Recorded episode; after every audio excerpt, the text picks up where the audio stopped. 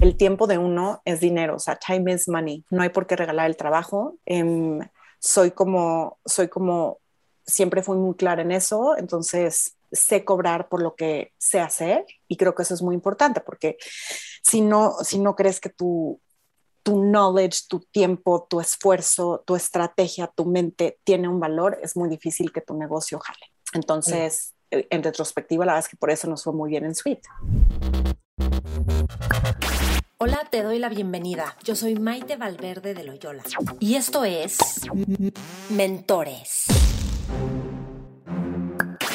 Cada semana te comparto la vida extraordinaria de héroes cotidianos en un solo podcast. Y estoy segura que encontrarás tu sentido de vida fascinante. Mentores. ¿Cómo estás? Te doy la bienvenida a este set. Te presento a mi invitada. Ella es Sarina Rivera, es fundadora de Sweet Ad, una de las cinco agencias top de relaciones públicas en México. En la pandemia, Sarina fundó Zash, donde venden todo para poner mesas chulas y tablescapes espectaculares. Está felizmente casada, ama ser mamá y ayudar, por ejemplo, en el patronato de perinatología. También fundó Tumu, un proyecto para dar fortaleza, determinación y confianza a niñas y a, niñas adolescentes. En esta entrevista, Sarina y yo hablamos de cómo su esposo ha sido clave para impulsarla, cómo ir creyendo en ti para emprender y no dar por hecho nada en tu vida personal, laboral, en tu familia, en tu casa. Hablamos de aceptar los fracasos y las razones del fracaso sin disfrazarlas. Hablamos de cómo vender y hacer networking. Sarina es buenísima en esto y da unos super tips.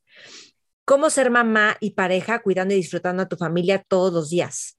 Hablamos de la creatividad para vestirte, que te dé igual cómo te vistas y lo disfrutas, e innovar en su negocio de tablescapes para poner mesas chulas, o sea, la creatividad que pone aquí. Y también hablamos de qué ser una persona inteligente y está increíble lo que ella dice. Me encantará saber de ti qué es lo que más te gusta de esta entrevista, con qué te quedas. A Sarina la puedes encontrar en Instagram como Sarina-Rivera, yo Maite Valverde Loyola, el programa Mentores con Maite en Instagram y en todas las plataformas, iTunes, Spotify. Spotify. En, la descripción puedes ver eh, a su tienda Sash, a su agencia Suite Ad. Y antes de empezar la entrevista, quiero recordarte de Mentores Lab. Mentores Lab es un laboratorio por seis semanas en donde las personas que se registran nos juntamos una vez a la semana. Cada vez que nos juntamos, lo que hacemos es hablar de las ideas del libro que vamos leyendo, del libro que se selecciona en esa edición. Y también hacemos ejercicios para que los conceptos del libro los lleves a tu vida personal y a tu vida profesional de tal forma que nos va abriendo la mente y vamos teniendo mayor determinación en nuestra vida. El tipo de libros que voy escogiendo tienen que ver con hábitos, con cultura, con liderazgo, con abrir la mente, con determinación. Entonces, no te lo pierdas, literalmente nos vamos transformando conforme van pasando las sesiones de Mentores Lab. Si quieres saber más, escríbeme a info arroba mentoresconmaite.com y todo lo posteo en mis redes de Maite Valverde de Loyola y de Mentores con Maite. No te lo pierdas, es verdaderamente espectacular si quieres llevar tu vida a otro nivel y además compartir ideas innovadoras y cuestionarnos temas de vida fundamentales con otras personas. Así que estamos siendo una comunidad padrísima. Y pues te dejo con esta entrevista con Sarina. Que la disfrutes, estamos en contacto y después quiero saber de ti. Mentores. Sarina, bienvenida. Qué gusto que estés en Mentores. Gracias. Ay, gracias a ti, Maite. No sabes qué feliz estoy de estar aquí. Muchas gracias. Cuéntame, ¿qué, libros muy buenos tienes atrás que me dijiste ahorita? Unos muy buenos. ¿Cuáles son muy buenos? Oye, mira, tengo uno muy bueno. Tengo uno muy bueno. Te voy a enseñar cuál es, que es de mis favoritos. Es así como, amo los misterios pero este es de la vida real. O sea, este, no sé si, si te sepas la historia de um, Elizabeth Holmes, este, se llama Bad Blood y es así como de una mujer que salió en Fortune, que era así como, wow, lo máximo, y era mi heroína y siempre la estuve siguiendo. Em, pero el caso es que le mintió a todo el mundo. Le mintió a todo el mundo. Era una empresa para sacar eh, exámenes de sangre con una gotita de sangre, con un piquetito. Ah, ya sé quién es. No te puedo explicar el libro. No te puedo explicar lo que es. O sea, no lo podía dejar de leer. No, no podía, es así como una cosa muy espectacular. Y obviamente están como biografías de personas que admiro, Einstein, Warren Buffett, este, pues no sé, todos los libros. Este, este es uno de los que me gustan y que me inspiran. Y ya.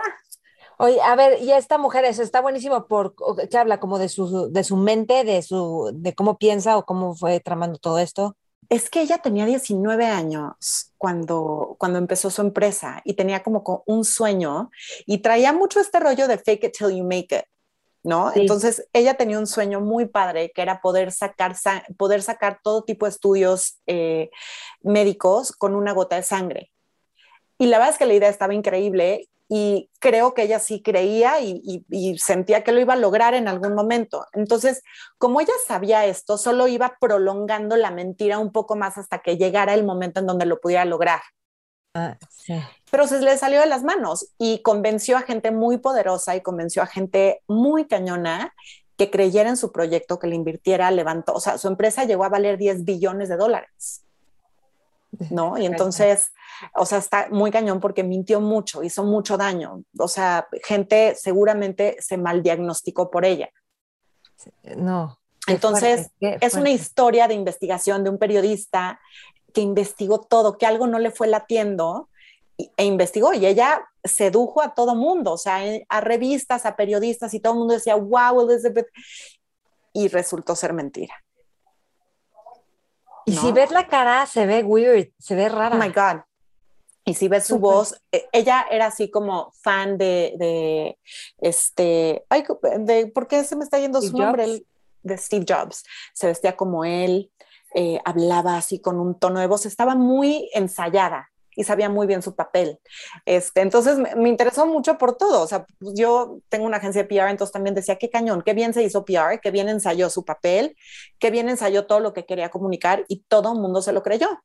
Entonces te hace cuestionar mucho este, por qué le crees a la gente cuando te hablan, ¿no? ¿Cuáles son esos focos que dices, hmm, si hubiéramos puesto atención, tal vez no. Y creo que eso como para un, para todo. Me gustan este tipo de libros, la verdad. Me gustan como y otro que tengo acá, híjole, no lo presté. Está fatal prestar libros. Fatal. pues depende, ¿no? Sí, sí lo vas a revisar, pero depende a quién también. Ya sé que dicen que no. No, no me los regresa nunca. Sí, no, no te los regresa la gente. Y probablemente no lo están leyendo. O sí, exacto. Hay gente que...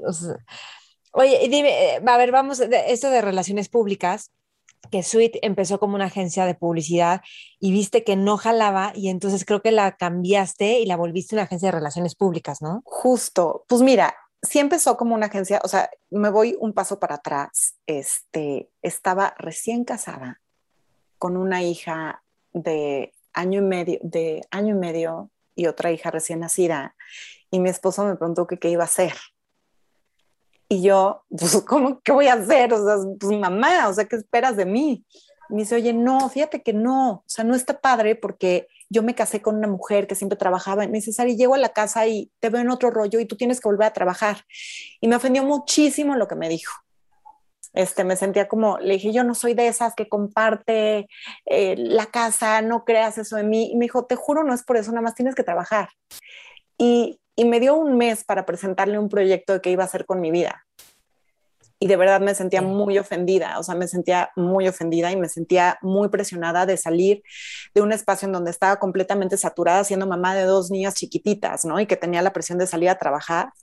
Este, hoy obviamente se lo agradezco mucho. Y te digo esto por una razón, estoy siendo como brutalmente honesta, porque creo que muchas decimos que no necesitamos a nadie para salir adelante o para trabajar o para emprender pero a mí se me dio un empujón bien fuerte, Manuel. Y me dio, me dijo, oye, y te quiero apoyar, o sea, te voy a apoyar, aquí tienes una cantidad, usa esto para salir, o sea, para emprender. Le dejé hablar como una semana. Este, sí me enojé mucho. Pero mm, sí me enojé mucho, pero al final dije, ¿qué voy a hacer? Ya sabes, me puse a hacer pasteles y decía, no, esto está muy cañón, yo no soy esto, me puse a pensar mil cosas. Y es cuando decidí abrir una agencia de publicidad porque yo venía muy bien y un, un, amigo que, que, diseñaba era muy buen diseñador. Dije, pues eso, y la verdad es que nos fue bien. Lo abrí rápido, mes y medio ya estaba. Y vendo muy bien, soy buena vendedora, soy, este, creo que pienso rápido. Entonces, conforme íbamos creciendo, mis clientes me decían, oye, me encanta lo que estás proponiendo, pero quiero que tú lo hagas. Entonces, en una de esas dije, claro que sí, por supuesto que te lo hago, sí, sí, sí. Y no tenía ni idea de cómo hacerlo. Y era PR, era la ejecución de una estrategia de publicidad. Entonces, así es como nació la parte PR. Eh, encontré una socia también muy por casualidad y, y, ya, salió. O sea, salió eso y dejamos de hacer esto es la agencia que haces con marcas de lujo, ¿no? Haces relaciones públicas con marcas de lujo. Lujo, belleza, moda, tecnología, todo tipo de marcas. Este, sí, y la empezamos hace 14 años con Jessica Ralda, con mi socia. Eh, nos entendimos súper bien, nos complementamos increíble y dejamos la parte de publicidad porque teníamos mucho más lugar en PR. O sea, la verdad es que nos fue muy bien en PR. A ver, cuéntame esto, porque eh, dices, soy súper buena vendiendo y eres súper buena PR, ¿no? De relaciones públicas. Entonces, ¿cuál es la base para vender súper bien y hacer muy buenas relaciones públicas? Ay, no sé si lo que te voy a decir es lo correcto. A ver, PR y ventas tienen mucho en común porque PR vendes tus notas, ¿ok? De alguna manera como que tienes que convencer a otra persona de hablar de ti correcto, de tus marcas. Entonces es como una venta que estás haciendo. Creo que para vender, no quiero decir que, que se puede oír muy mal y ojalá y, y, lo pueda explicar de una forma correcta. Creo que para vender, tu dignidad tiene que pasar a otro lugar, ¿no? O sea, no te puede apachurrar que alguien te diga no y pues ya no valgo nada. No, o sea, como que guardas en ese momento este orgullo y esta dignidad que tenemos muchos de, si me dice que no, no le vuelvo a marcar, es, me dijo que no, no hay problema, le hablo la semana que entra, ¿quién sigue? ¿Correcto? O sea, es empujar y decir, no hay problema, o sea, yo tengo que seguir y seguir y seguir, este me dijo que no, pero en algún momento alguien me va a decir que sí. Este, vender no es fácil y sí se requiere cierta personalidad, entonces por eso no es que una dignidad de mujer o de persona para nada, es simplemente que en la chamba creo que es voy para adelante, voy para adelante y no me fijo en los negativos. Creo que esa es una cosa muy importante para vender. Ok, no tener consideraciones del dinero, creo que también, o sea, del precio, ¿no? Porque si tú dices, híjole, si está muy caro, si no quiere, todo eso se empieza a poner en medio de la venta, ¿no? Tú, claro. ¿eso cómo lo piensas? No, yo te estoy vendiendo algo que te va a encantar. Y si te encanta, va a valer la pena. No me meto con el precio. Y eso es lo que tiene que ver con, con PR. O sea, a la hora de venderte una nota, pues es lo mismo, ¿no? Yo te estoy vendiendo algo que te va a convenir hablar de ello. Este, creo que la parte, la parte del precio, o sea, yo necesito vender la emoción. Cuando vendes, vendes esa emoción, vendes lo que te está dando, esa, esa, muchas gracias. Este, vendes ese rush. Lo que cuesta es lo de menos. Verás cómo, jala, ¿no? Entonces, pues yo vendía publicidad y, hacía justo esas estrategias para poder llegar. Y para relaciones públicas es lo mismo, o sea, vendes, vendes la misma emoción. Entonces, tienes, sí, el, dinero y la cantidad creo que es ya la negociación final, ¿no? ¿Qué descuento das? ¿Cómo le haces? Para que los dos se sientan muy contentos felices, tal vez que sintieron que pudieron haber eh, dado un poquito menos, los dos con algo de incomodidad. Creo que es importante saber eso para saber que ya está una buena negociación, pero te levantas y vas bien. O sea, como que te levantas de la negociación y dices, ok, logramos algo padre. Este, eh, la venta creo que es, o sea, ser vendedores de cierto tipo de personalidad. ¿Cómo? ¿Personalidades cómo? Pues muy intensas, yo soy muy intensa, soy así me emociona una venta, o sea, como que me emociona, este, me emociona mucho cuando cierro una nota, una negociación, una, me gusta, entonces creo que no, no, no, si tu personalidad creo que influye, o sea, si eres muy penosa, muy introvertido, no sé qué tanto jale una venta porque te puede bajonear. Y la parte de hacer relaciones con otros, ¿cómo, O sea, ¿cómo te, vives en un lugar con desconocidos? Como que empiezas a preguntar qué haces, a qué te dedicas o cómo, cómo haces, cómo te acercas a los otros. ¿Cómo te acercas a los otros? A ver, te voy a dar tips como de verdad son muy básicos, pero, pero te voy a decir, creo que a veces a la gente le puede faltar esa parte tan básica que ya se van como a lo muy estratégico. No, es básico. Llega, o sea, tu trabajo es un espacio en donde tu vida personal no tiene que entrar. ¿Correcto? Hola, ¿cómo está? Ay, no, estoy súper mal. No, discúlpame. No es terapia, es trabajo. Mm. O sea, es llegar positiva, es sonreír, es preguntar sobre los intereses de otra persona, es poner atención, es ver a los ojos, es dar un seguimiento. Este, justo di una plática a un grupo de mujeres sobre networking y se trata mucho de, hacerte sentir que estoy contigo en este momento y que me interesa, así sean dos minutos o sean 20, porque eso sí te da que se acuerden de ti, sí te da como esta buena impresión, ¿no? No, y no es de, a ver, pero ¿y qué haces? ¿Y qué puesto tienes? Oye, pero podemos hacer algo de negocios juntos en este momento. Creo que eso, o sea, inmediatamente ocasiona que digas, no, no tanto, ¿no? Como que si vienes directo a, simplemente, ¿qué puedo hacer por ti? O sea, aquí estoy, yo hago esto, igual y podríamos hacer algo juntos, pero siempre como lo que te enseñó tu mamá, realmente como estos modales básicos, creo que sirven muchísimo para generar buenos vínculos con la gente. Mm. O sea, desde siempre eres buena vendedora y sabes hacer relaciones públicas o es algo que fuiste descubriendo o fuiste creciendo y viste que era fácil para ti o cómo has vivido esto. Hmm. O sea, te digo esto porque te voy a decir algo. Yo me he vuelto alguien sociable yo no era tan sociable con gente nueva y desconocida y con trabajo personal que he hecho, eso se me ha quitado y la gente piensa que yo siempre he sido sociable. Y luego yo pensaba que yo era pésima vendedora y muchos amigos me querían contratar cuando estaba más chavita en sus empresas para que les vendiera. Y yo, pero ¿por qué yo? Y luego yo a mí me chocaban las ventas y veía a mis amigos que vendían y les iba increíble y amaban. Y yo, ¿por qué te gusta vender? Siento que es lo peor. Entonces empecé a descubrir que el mundo de las ventas es increíble. O sea, creo que es el más divertido. O sea, vas a comidas, haces me explico, estás como más en ese rollo. como que han sido descubrimientos que yo he tenido que digo, wow, o sea, puede ser tan simple. ¿eh? Es que es a lo mejor lo vas descubriendo o lo vas desarrollando. No sé tú cómo lo, cómo lo has ido viviendo. Se me hace una súper buena pregunta, Maite, porque, a ver, de nuevo creo que es una personalidad, ¿no? Uno, soy, soy una pleaser, a mí me gusta y desde chiquita me gustaba como que dijeran, ay, qué linda Sari, ay, tu hijo, o sea, la verdad es que me gustaba. Em, y se vale, creo que se vale saber qué es, para qué eres buena y se vale saber cuáles son tus atributos. Eh, no estudié para nada, nada de ventas. Em, en mi vida social, en mi vida personal, no soy PR y eso sí lo tengo bien separado mi vida social, soy súper de familia, de estar en mi casa, de estar con mis hijas, de estar con mi esposo, o sea, como que separo muy bien esas dos.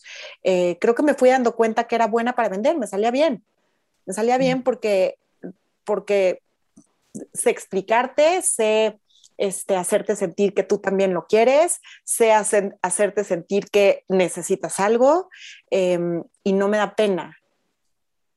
Entonces, eso, eso creo que sí, pues desde chiquita era bastante, sí, era bastante parlanchina en esa parte. Entonces, eso creo que fue saliendo y me salió natural. Sí creo que puedes aprender a vender, pero hay ciertas cosas que, que sí debes traer. O sea, si te choca vender y te da oso, nunca lo vas a hacer, nunca, lo vas a lograr. Y a ver, dime una cosa, ¿qué es esto de que en tu casa no eres PR y eres mamá? O sea, cuando estás de PR, ¿en dónde está tu enfoque? Y cuando estás en tu casa, ¿en dónde está tu enfoque? separo muy bien mis vidas. Eh, no, mi trabajo no es mi vida todos los días en mi casa, o sea, no mezclo estas, estas partes. Pareciera que soy como tú, pareciera que soy muy sociable y muy fiestera y soy nada sociable. Mis amigas es un círculo chiquitito. Este, mis fiestas, mis fiestas eh, son súper pequeñas. La verdad es que me enfoco cuando estoy en el trabajo, sí en la fiesta, lo sociable, en, en platicar, pero separo muy bien mi vida, o sea, no, no tiene una, una, cosa que ver con la otra y eso me mantiene muy sana, me mantiene muy bien, me mantiene con los pies en la tierra, con lo importante y pudiendo como realizar estas dos partes o muchas partes que tiene mi vida, pero, pero sí, no sé si te contesté la pregunta.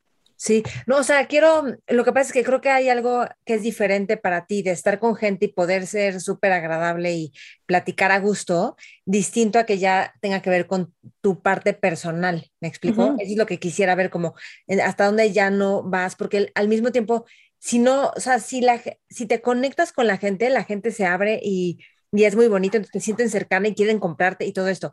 Pero si no te conectas, como que no. Entonces, ¿cómo eres para conectarte sin transgredir el límite de tu parte personal, por decirlo de alguna forma.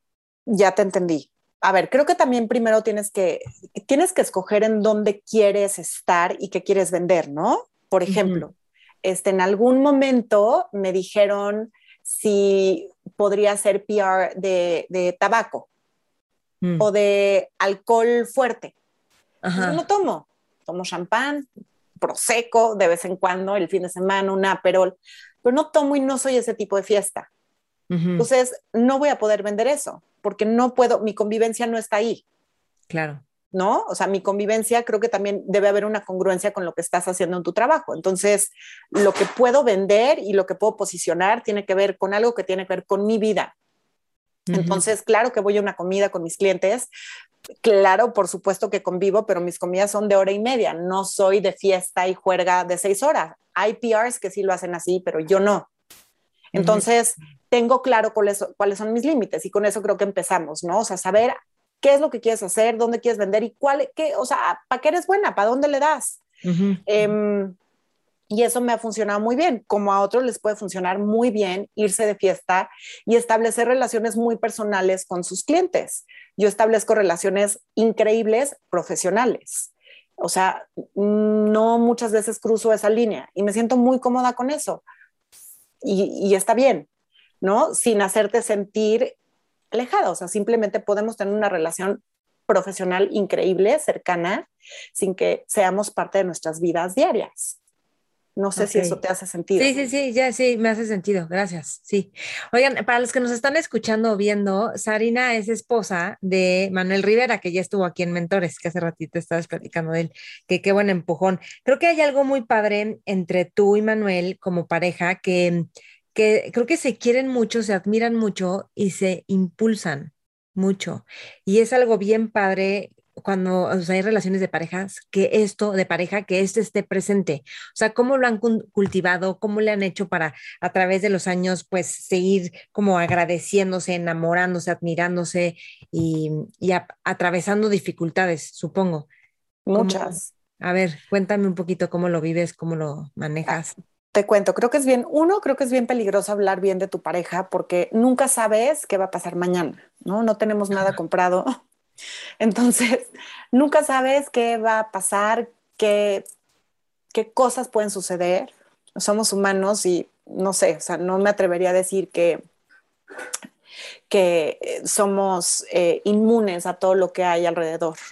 Sí te puedo decir que tengo una fortuna enorme de tener la pareja que tengo, porque Manuel, además de como esposo, o sea, en el tema de trabajo, siempre me ha impulsado y ha creído mucho en mí, mucho.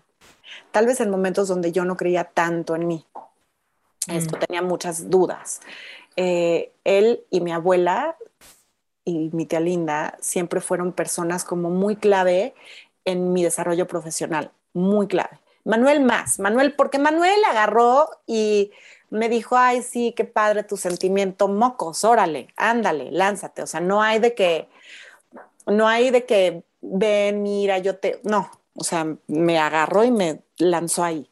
Y salió muy bien. Y siempre estuvo como en todo, en todo el camino y ahí ha estado siempre. Em, a ver, hay algo importante que ahorita dijiste. Bueno, Linda es Linda Short, también está en Mentores para quienes están escuchando. Y luego quiero hablar de tu abuelita, por supuesto, pero, o sea, ¿cómo, ¿cómo se ve que tú no creías tanto en ti y él sí y agarra y te lanza? Porque yo creo que muchas mujeres no creemos en nosotras y no nos damos cuenta que eso es no creer en ti, que sí puedes, o sea, pensamos que de veras no puedes. O sea, ¿cómo eres?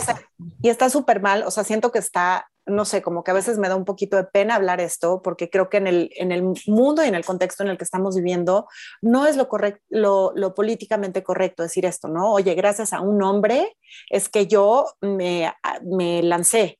Y la realidad es que fue gracias a una persona, independientemente del género, o sea, pero sí fue gracias a Manuel, porque él sí me agarró de los pelos, me dijo, vámonos, órale. Y aquí tienes con qué, y, o sea, no hay no, ¿no? No hay no, y yo estaba enojada, furiosa, le dejé de hablar a mi esposo, y sí fue él. Y me parece muy justo y me parece correcto y me parece honesto decir que fue gracias a alguien más. Claro que el talento lo tengo yo hoy, pero no es algo que tenía muy claro algunos años atrás, o por lo menos no de esta forma, ¿no? O sea, él tenía muy claro el potencial que yo tenía y lo sacó yo sabía que era buena, pero no tanto, pero tal vez no, y muchas dudas. Entonces, em, creo que es importante darle crédito a la gente, a la gente que te ayuda a llegar. Y nunca llegamos solas. O sea, está este tema de tú y detrás de una gran mujer está ella misma. No es cierto. Creo que siempre hay personas a tu alrededor que te impulsan y te contienen y te ayudan a que cumplas tus objetivos. Y conforme seamos honestas con esto, creo que nos quitamos mucho la presión de llegar a todos solas, nosotras perfectas, fuertes, empoderadas. Eso no es cierto. O sea, los miedos, las dudas, las, las culpas siguen presentes todo el tiempo. Em, y es bonito tener, y es bien bonito tener un círculo de apoyo que digas, es mi incondicional. O sea, sé que está ahí. Sé que cuando tengo dudas y me siento fatal y siento que voy a fracasar y cuando he fracasado, que está ahí así como cuando a Manuel le ha pasado, ¿no? O sea, ahí estamos. Em, sí, y él dice de ti que tú lo apoyas en sus locuras, que él dice, voy a hacer esto y tú dices, va, órale, y te apoyo. Y él, y él dice, y me apoya. Y qué importante, porque a veces el apoyo hace que diga, sí, sí, tengo con qué. es... O al menos si fracaso voy a estar acompañado. Justo, creo que más bien es, justo es, si fracaso vas a seguir queriendo, o sea, como que la pregunta, obviamente no lo pregunta nadie así, pero creo que el miedo es, ¿y si fracaso vas a seguir aquí?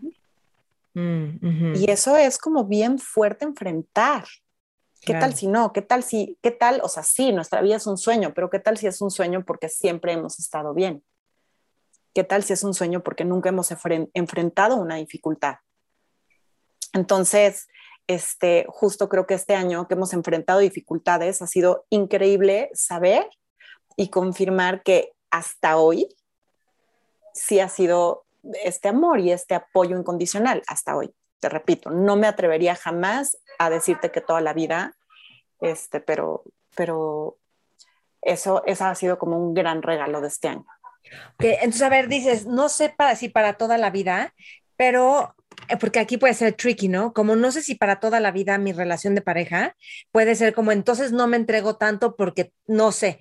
O no sé puede ser por él. al contrario, voy a entregarme con. A ver, ajá. Ah, no, o sea, es que a ver, ¿cuántas veces me has oído este de es que sí, o sea, somos almas gemelas y jamás en la vida.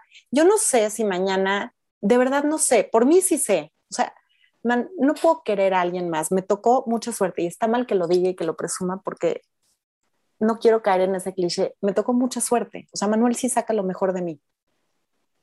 pero ¿te tocó o también tú escogiste a alguien que saque lo mejor de ti? Mira, te lo juro, porque no tenía un buen patrón.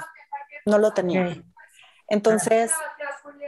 A ver, cuéntame un poquito, ¿cómo es? No, o sea, tus otras relaciones no estaban. Pues no, o sea, creo que no tenía un buen patrón de hombres. No, no, y, te pregunto porque eso, o sea, nos pasa muchas. Y entonces pensamos que eso es igual el futuro y, no necesariamente. lo rompí, lo rompí. ¿Cómo? ¿Cómo no sé, no sé. Te lo juro que no sé. Me encantaría dar la fórmula, no sé. O sea, em, todo lo que te voy a decir, híjole, no sé ni siquiera si lo vas a querer sacar, porque porque está mal, o sea, porque me oigo y digo, no puedo creer que pensaba así. Pero yo lo único, a mí cuando me preguntaban de chiquita qué quería ser de grande, y eso sigue siendo, ¿eh? siempre decía, quiero ser mamá. Quiero ser mamá. Y me decían, o sea, es más, me preguntaban mis hijas el otro día, mamá, ¿qué quería hacer de grande? Y yo, mamá. Quería ser mamá. Y ellas, no, sí, o sea, sí, mamá, pero ¿y qué más? Yo no, mamá. Mm. Este, se oye mucho, perdón. Poquito, sí, poquito, pero bueno, sí. Perdón. No te este, preocupes. Es que soy mamá. ¿no? Quería ser mamá, ¿no? Y mis hijas así, o sea, sí, pero ¿y qué más? Yo, lo demás no me importaba. Entonces, eso es real. Yo me quería casar a los 19 años, quería tener mis hijos, hacer pasteles y ser una mamá feliz. Este, como el sueño de muchísimas mujeres, o sea, la neta. Y, aparte. ¿eh? Y, es súper válido. Es bien válido, es bien válido. ¿Qué estaba mal para mí ahí? Que sí esperaba, no sé por qué, pero sí esperaba un hombre rescatador. Mm. O sea, 100%, sí esperaba eso. Y creo que mi estereotipo de hombre eran hombres que buscaban mujeres para ser rescatadas. Y entonces cuando entras a una relación así, no ganas. No hay mm. forma. O sea, no hay manera, ¿no? Conozco a Manuel y, y, y, no es mi tipo de hombre, tal vez, o sea, como que, y lo admiro y digo, no puede ser este hombre, ¿qué pasa con su inteligencia, con su persona, con todo?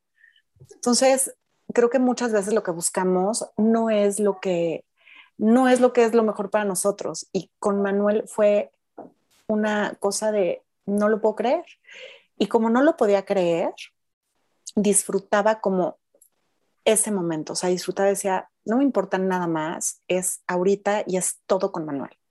Y creo que fue muy mutuo y eso nos ha llevado a cuidarlo todos los días y es bien difícil cuidarlo. Hay veces que no te dan ganas, hay veces, por supuesto que hay veces que no lo soporto y que él no me soporta a mí, por supuesto que hay veces que nos peleamos o que hemos tenido crisis, digo, llevamos que 17 años casados o 18. 19 de novios, 17 casados. Entonces, sí tuve suerte porque Manuel, Manuel es bien, bien inteligente, ¿qué te digo? O sea, él es muy de Sarina, si no te puedo hacer feliz, no quiero estar contigo. Y yo, ¡Ah! ¿cómo? O sea, pero no está padre que a todo le ponga peros y de todo me queje. No, no. Y yo siempre he pensado que eso es ser especial, ¿no? Ay, tráigame mi café, pero, o mi ensalada, pero sin tata, ¿no? Y de pronto te vuelves en esta cosa que juras que eres especial y única, y no. Entonces, Manuel creo que sí me empujó mucho a ser más, no sé, a, poder como ver esa suerte, esa felicidad y a partir de ahí creo que nos hemos complementado muy bien. Y jalo para todo, o sea, jalo para todo. Cuando me empezó a ir bien con Sweet, lo más lógico del mundo se me hizo, por supuesto, esta vez que le grité que yo no era de esas mujeres que, que compartía, ya sabes, por supuesto que se me hizo lo más lógico o sea, esto es de los dos, o sea, esto es algo que hemos construido juntos. Entonces, te digo, sí, sí he tenido mucha suerte. Y te digo que no es para siempre porque, no sé, ¿qué tal? No sé. No lo quiero, nunca, no, no lo quiero, no lo quiero dañar, no lo quiero, o sea, es muy especial. O sea, para mí... Eso siempre lo has pensado, o sea, esto no es para siempre o con, ah, ok, ok. No, para mí es para siempre, no tengo duda, pero qué tal que mañana llegue Manuel y me oye, ¿qué crees? Que pues no, ya me enamoré de alguien más, pues ¿qué hago? O sea. Ok, ¿Y, eres celosa o te da? Celosísima. ¿Y qué haces con eso? Nada, se ríe Manuel. Pues ¿qué hago? Me río. Me da risa. Sí. Este, nada enfermizo, pero sí soy. O sea, él no. Es que aparte te das cuenta, ¿no? O sea, te das cuenta cuando, cuando tu pareja tiene química con otra persona. 100%, 100%. Y yo, hola, soy la esposa, ya sabes. Este, no sé, claro que soy celosa, soy posesiva, soy, soy muy apasionada, entonces eso se, se va hacia todas, hacia todo lo que es mi alrededor, pero nos llevamos muy bien, creo que nos podemos reír mucho de la forma en la que somos creo que lo hago reír mucho y eso es parte de lo que lo tiene tan feliz. O sea, de verdad se ríe mucho conmigo. No sé por qué, pero le parezco muy graciosa. Este, y, y podemos soñar juntos y construir los pasos para ese sueño y podernos detener y decir, ay, padre, ¿no? O sea, qué, qué bien. O, oye, pues sí, está ahorita igual y no nos está yendo tan bien, pero qué padre está, ¿no? O sea, qué increíble está saber que nos tenemos y que estamos igual de felices que siempre. ¿Y qué vamos a hacer para llegar y no donde estábamos ayer, sino seis veces más? ¿Y cómo nos apoyamos para hacerlo? Y creo que el, el que mis hijas vean esto es como un, no sé, eso me da orgullo, o sea, me hace sentir muy bonito en mi corazón. Digo, qué paz me da esto. Sí, qué padre. Porque justo, o sea, lo que él me decía es que eres bien agradecida, cariñosa y que disfrutas así todo lo que, o sea, como que no das por hecho las cosas, las disfrutas, las agradeces, las, y, y creo que eso es súper gratificante, estar con alguien que está presente, que está como apreciando los momentos, ¿no? Y no era así, ¿sí? ¿Y cómo te este, volviste así? No sé, a veces, a veces cuando me describo me sueno, me oigo muy cliché, me oigo como, o sea, si me escribieran diría, ¿y esta en qué nube vive? O sea, pero ¿cómo te volviste así? O sea, ¿viste a alguien más o te diste cuenta que a lo mejor estabas cayendo en patrones de mucha queja y dijiste, no, o tú solita o leíste algo o pasó algo que te cambió? Mira, no siento que tuve una infancia súper fácil. Creo que tuve una infancia diferente, no difícil, pero sí diferente. Em, Manuel, sin duda, no tuvo una infancia fácil. Em, siempre tuve muy claro lo que quería cuando fuera grande, ¿no? Quería ser mamá y tener a mis hijas, quería niñas, quería hijas. Em, y como que a medida que lo fui logrando, dije, nada de esto nada de esto me llegó. Nada de esto es porque tengo suerte. Claro, tengo suerte, pero lo trabajo diario. O sea, no hay día que no me despierte y diga, Dios mío, gracias que tengo a Manuel aquí a mi lado. Qué rico abrazarlo un ratito. O sea, gracias por mis hijas y voy, ya sabes, o sea, es como estar presente en cada cosa de tu vida, de tu existir, porque porque no nos lo merecemos. No es que cae del cielo y, y, por ser Sarina, esto tiene que llegar a mí. Lo trabajo todos los días y me cuesta trabajo, me cuesta. Hay veces que, que híjole, sí está canijo, ¿no? ¿Qué te cuesta trabajo? Pero que dices, qué bueno que, aguanté esto y como que hice esto porque ve los frutos. No, todo, o sea, todo cuesta trabajo. No hay nada que, no hay nada que digas, ah, pues esto estuvo papita, qué bruto todo cuesta trabajo. Ser mamá cuesta trabajo. Este, ser mamá de adolescentes cuesta mucho trabajo. Eh, tener una relación eh, bonita cuesta trabajo. Es mucho más fácil cuando estás agotado y sin ganas de nada. O sea, hola, mi amor, ¿cómo estás? Mal, déjame. O sea, es mucho más fácil eso.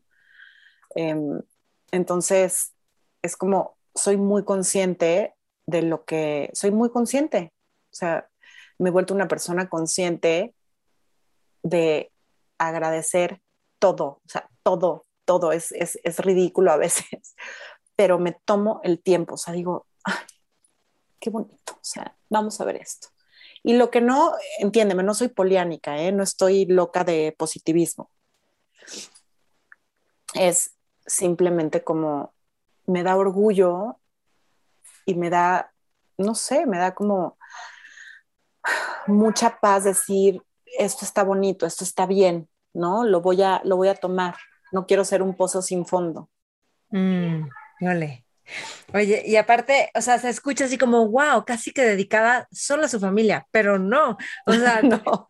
Porque también sé que eres una apasionada y tienes un proyecto y a lo mejor sigues en la noche y luego ahorita con lo de Sash, que son, eh, bueno, todo lo que para poner una mesa bonita, ¿no? Ahí que creo que luego tienes juntas con proveedores en Asia y todas las 12 de la noche estás conectada y este, y cuando un proyecto no está jalando, das todo para que funcione como Tumu, que era este proyecto para empoderar a las mujeres adolescentes, y creo que al final no jaló como negocio, pero hiciste todo para que sucediera. Cuéntame un poquito de esta parte como emprendedor empresaria que Manuel y como que te impulsó, pero tú también, pues seguiste, ¿no? O sea, tú, tú el motor lo seguiste. 100%. Ajá. Y ahí te va, sí, totalmente. Este, sabes, quiero, o sea, creo que si oye esto porque en todo donde estoy, o sea, ahorita que me oigas hablar de mi trabajo, vas a decir, esta no vive, o sea, no, no, claro que sí, porque doy todo, o sea, soy como muy apasionada, sí, o sea, estoy así como todo. Te voy a decir otra cosa que creo que puede eh, siempre me da miedo decirlo también, pero me gusta el dinero. Okay. Me gusta. Me gusta tenerlo y por eso me gusta vender. me gusta pedir. Me hace sentir poco, ¿no? O sea, como que me hace sentir incómoda pedir. Este, entonces, creo que eso, eso siempre me ha hecho ser bien movida. Em, y claro, soy, sí, o sea, gracias a Manuel emprendí, pero no soy una emprendedora soñadora de lo bonito y no importa si no gano porque esto es un proyecto de amor, no, o sea, soy pragmática, soy enfocada al negocio, enfocada al bottom line, está funcionando, no está funcionando, qué vamos a hacer para funcione, no funciona, fracasó, vámonos a lo que sigue, ¿no? O sea, sí soy muy pragmática. Mi parte está de esta apreciación al mundo está, te digo, es como mi parte muy personal. Em, entonces, eh, ¿qué quieres que te cuente? O sea, me preguntaste como tres cosas, ¿no? Como lo de mi trabajo, pero Tumu y luego Zash. Sí, pero bueno, esta parte de emprendedora, ¿no? Y empresaria, ¿cómo echas a andar un proyecto y cómo le haces para hacer todo para que funcione, ya sea que funciona, funcione o no. o sea, como seguro ves características en ti que luego puedes ver en otros y dices, esto me hace diferente. Y no porque busque comparar, que te estés comparando, sino que uno se da cuenta y dices, claro, es que ya entendí por qué me decían que era buena para esto o por qué si se podía, porque hago esto que yo pensé que era obvio. Claro, totalmente. Y a ver, te voy a decir otra cosa que hago. Soy bien copiona observo mucho a la gente. O sea, a mí me gusta de ti cómo hablas, cómo te sientas, cómo, o sea, me gusta cómo comunicas. Entonces observo y digo, eso me gusta. Creo que a mí me podría ayudar muchísimo. Este, me encanta que me haya pedido que apagara todas mis cosas antes de entrar a esta junta. Y eso lo voy a pedir yo a la siguiente vez porque creo que ayuda. ¿no? Entonces, eso lo hago en todo, observo mucho y hago mis notas mentales de qué de lo que me gusta de otra persona lo puedo hacer yo. Mm, este... Hay un libro que se llama Roba como un artista. Ay, no lo he leído. Y aparte está todo creativo, yo por aquí lo tengo. Buenísimo, te dice que robes todo como un artista, o sea, lo haces tú y lo haces a tu manera, o sea, todo lo, he visto, lo he visto y sabes qué, lo voy a leer porque hago eso, o sea, hago eso, me aprendo. O sea, soy empírica, digo, eso me gusta, lo voy a hacer. Y voy sacando mis cositas. Soy muy disciplinada. Este, cuando empecé con Sweet, tenía a mi hija de cinco meses y a la de año nueve meses, ya, ya que lo arranqué, ¿no? Entonces, sí era una locura. Soy muy disciplinada y trabajo sin parar. De verdad, lo amo. O sea, y tengo mis metas y llego y digo, ok, perfecto, ya llegué a esto, ¿cómo le doy a la siguiente? Pido mucha ayuda. Em, de nuevo, Manuel me ayuda mucho a organizarme. Ya luego te contaré por qué no estudié, entonces me cuesta trabajo la parte como de, de orden, de este... Eh, pasos, ya sabes, o sea, como secuencias, procesos, me cuesta mucho trabajo. Entonces pido mucha ayuda eh, soy muy disciplinada, le dedico mucho tiempo a mi trabajo. Ahorita, por ejemplo, o sea, trabajo de 9 de la mañana a 12 de la noche, con mis espacios para mi familia, ¿no? Mi fin de semana intocalo y todo, pero sí trabajo bien, no siempre así, con estos horarios, ahorita porque estoy emprendiendo un nuevo proyecto. Ya me cuentas. Sí, este, pero sí, doy todo, o sea, es todo, todo. Creo que disciplina, orden y un plan.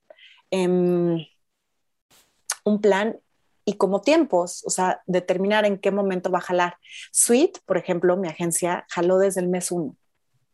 A Manuel, Manuel te dije que me dio un cheque, me dijo, ten, esto es para ti, quiero que arranques lo que quieras, este, vas, y a los seis meses le pagué completo ese dinero.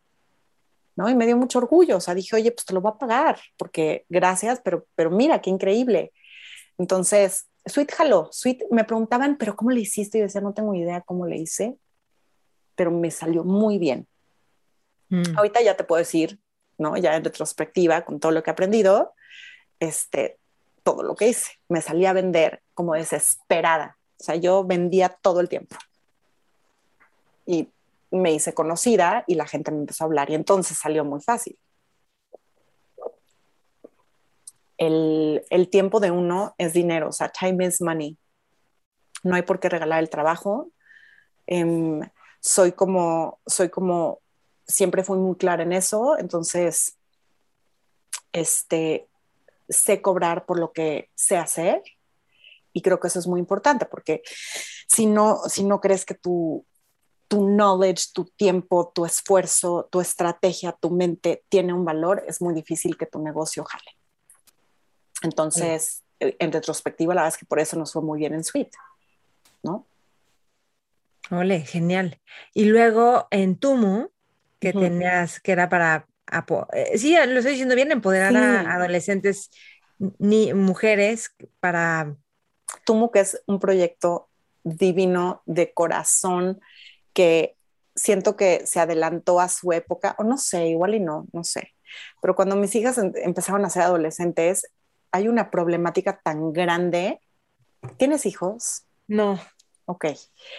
Todas las mamás, cuando eres mamá primeriza, de lo único de lo que puedes hablar, y seguramente tendrás estas amigas que dices, Dios, para por favor con los pañales y con la fórmula y con todo esto. O sea, los primeros años de cuando tienes hijos es un bombardeo de información.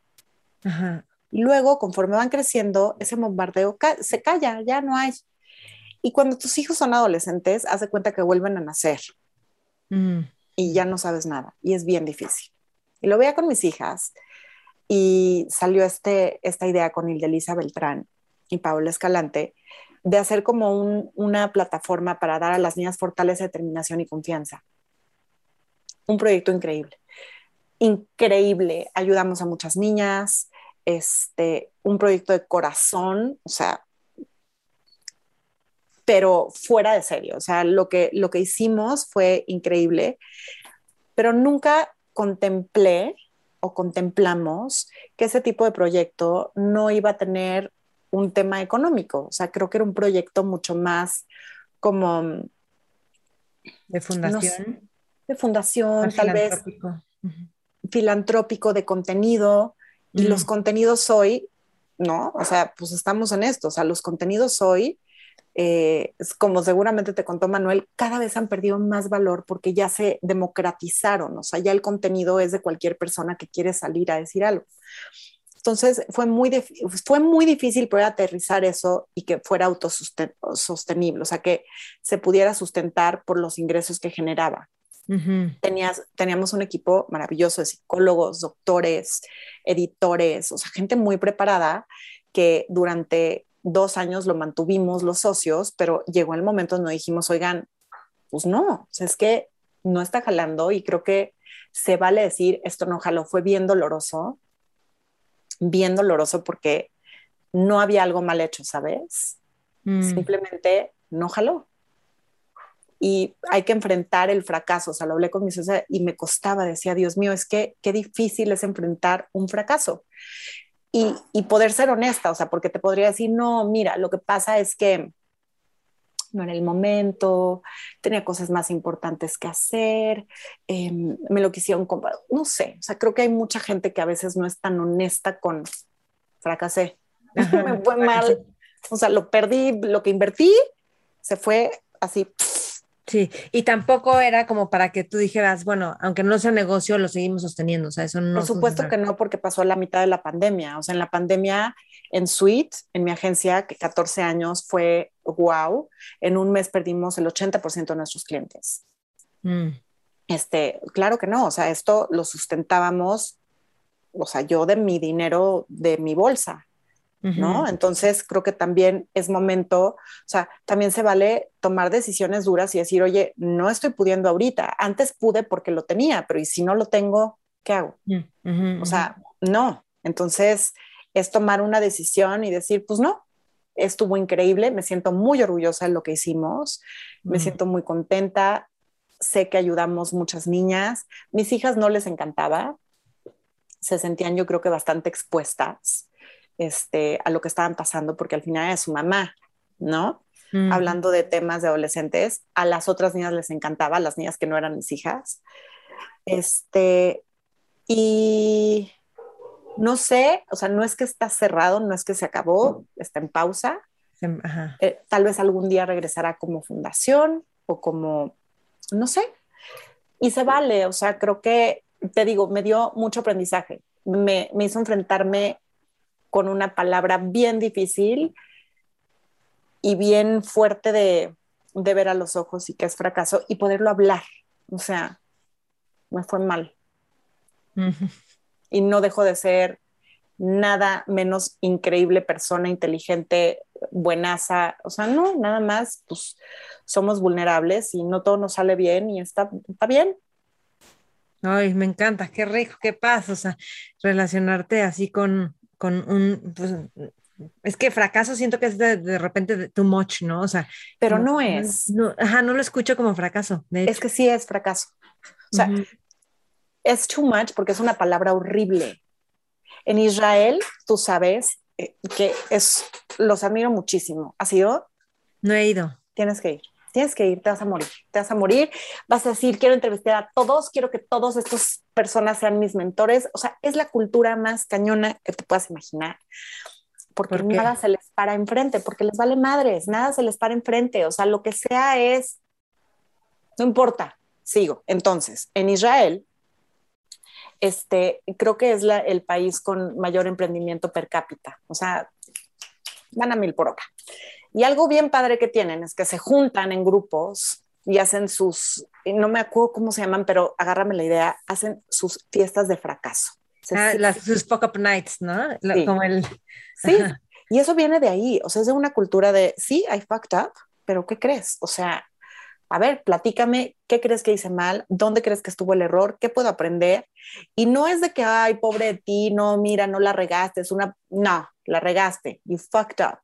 It's life. Everybody fucks up. ¿Por qué tenemos esta obsesión con el éxito y de, ser como, no? Inmaculados. Es, ah, es cierto, ¿no? Sí, sí. O sea, como yo con mamá, oye, tengo momentos bien feos y bien difíciles, o sea, también hay fuck up, también en, en todo, o sea, en todo, en, en suite, te puedo platicar muchas que las regué y la regué feo, sin un final feliz. O sea, pasa, está bien, pasa, pero es fracaso, o sea, y está bien, está bien. No es, no, no hay que ponerlo elegante, o sea, es lo que es y nos hace más fuerte. Una de las razones por las cuales admiro mucho a Manuel y nos admiramos justo lo que te contaba en nuestra infancia, ¿no? Que no fue tan fácil, no fue, no te estoy diciendo que fue la más trágica porque soy muy privilegiada, pero sí, sin duda, lo de Manuel y lo mío es algo que nos hizo como trabajar para llegar a donde yo quería. Yo sí tenía un sueño muy claro de mi vida. Muy. El de ser mamá. Ser mamá, tener una casa con un esposo así que dijera, hoy lo amo, me salió mejor porque mi sueño de esposo me lo superó. De tener estabilidad, buscaba una, una familia con estabilidad, buscaba eh, o sea, buscaba cosas como muy específicas, siempre. No buscaba, soñaba. Y eso lo cumplí. Dime. ¿Y si existe la estabilidad? O sea, sí. Sí, 100%. Ok. Ah, no, 100%. No, claro, yo sí te puedo decir porque yo no la tenía. Y, ah, bueno. Pero ¿qué le da eso a mis hijas? Le estoy dando todo lo que no tuvimos, pero ¿dónde está ese no lo tienes, ¿cómo le vas a hacer para llegar? Ay, sí, sí. ¿No? O sea, porque claro, aquí... ¿Y cómo las retas? Entonces? Es armonía, felicidad, amor, estabilidad. Está cañón, porque entonces, ¿cómo las retas? Y entonces, ¿cómo las haces tener las herramientas para enfrentar el mundo? Mm, está cañón, porque entonces estos demonios que tenemos nosotros, por quererlos sacar y quererlos salvar, no damos nada de retos como papás. ¿Y qué han hecho para ponerles retos? Pues soy, ¿qué hemos hecho para ponerles retos? No las dejo estar tan cómodas en ciertas cosas. Ven las chingas que me pongo. O sea, justo el otro día les hablé de mi fracaso porque, ya sabes, me están contando de la escuela y, y, yo, pues sí, o sea, es que así es la vida. No, porque tú eres perfecta y tú nunca, o sea, yo, perfecta, o sea, ¿cómo? Este año nos pasó esto, este año vivimos esto y aquí estamos, o sea, me ves trabajando a las 12 de la noche, no es porque qué bonito es trabajar a las 12 de la noche, es porque hay que hacerlo para salir. O sea, como em, enfrentar ¿no? Sus problemas sociales, sus problemas de escuela, que se sientan incómodas, está bien que se sientan incómodas y en el, o sea, y, lo llevo, esa incomodidad, tú que decíamos del fracaso, está bien sentirse incómoda, está bien, eso te ayuda, no está bien estar cómoda. ¿Y cómo, cómo, porque están adolescentes tus hijas? No sé si una o las dos. Las dos. las dos.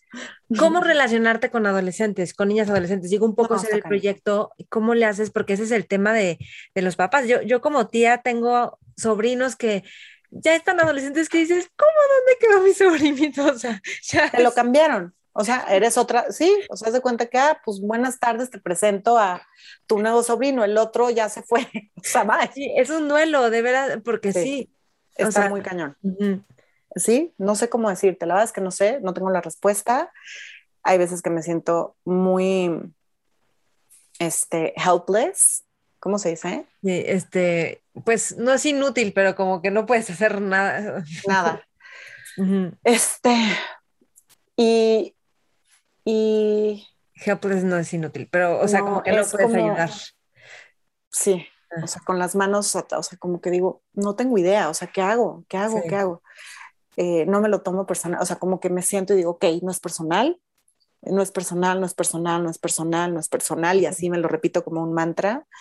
Em, o sea, creo que una cosa, para los retos con tus hijas, creo que sí, o sea, porque según yo las retas para que como que tengan un balance de, eh, de deporte, de eh, la escuela, que, o sea, que de alguna forma estén como que en lo que les toca hacer, que estén de lleno en eso. Y eso a veces puede ser incómodo. Sí, puede ser incómodo, no creo que haya una fórmula correcta, honestamente creo que hay demasiado tipos de niños y papás y mentes y lo que le jala a uno y le funciona a uno, a otro puede ser eh, el final, ¿me entiendes? O sea, puede ser como algo súper fuerte. Em, y te digo algo, ¿cómo le haces con que, o sea, con los temas de, por ejemplo, lo de alimentación y el peso, con los temas de las redes sociales, con los temas del acoso? o sea, son un montón de temas, ¿no? Qué cañona, qué buena pregunta. Siempre fui muy insegura. Siempre usé mucho, a ver, ¿cómo lo digo? ¿Cómo lo digo? ¿Cómo lo digo? A ver, siempre me sentí muy chula y creo que usaba eso. O sea, creo que mi, mi personalidad es como, no seductora, pero un poquito. O sea, como coquetona, pero con todo, o sea, no importa si hablo con quien hable, así soy. Y por otro lado, muy insegura porque siempre estuve como, bueno, en zona, o sea, grande. Mm.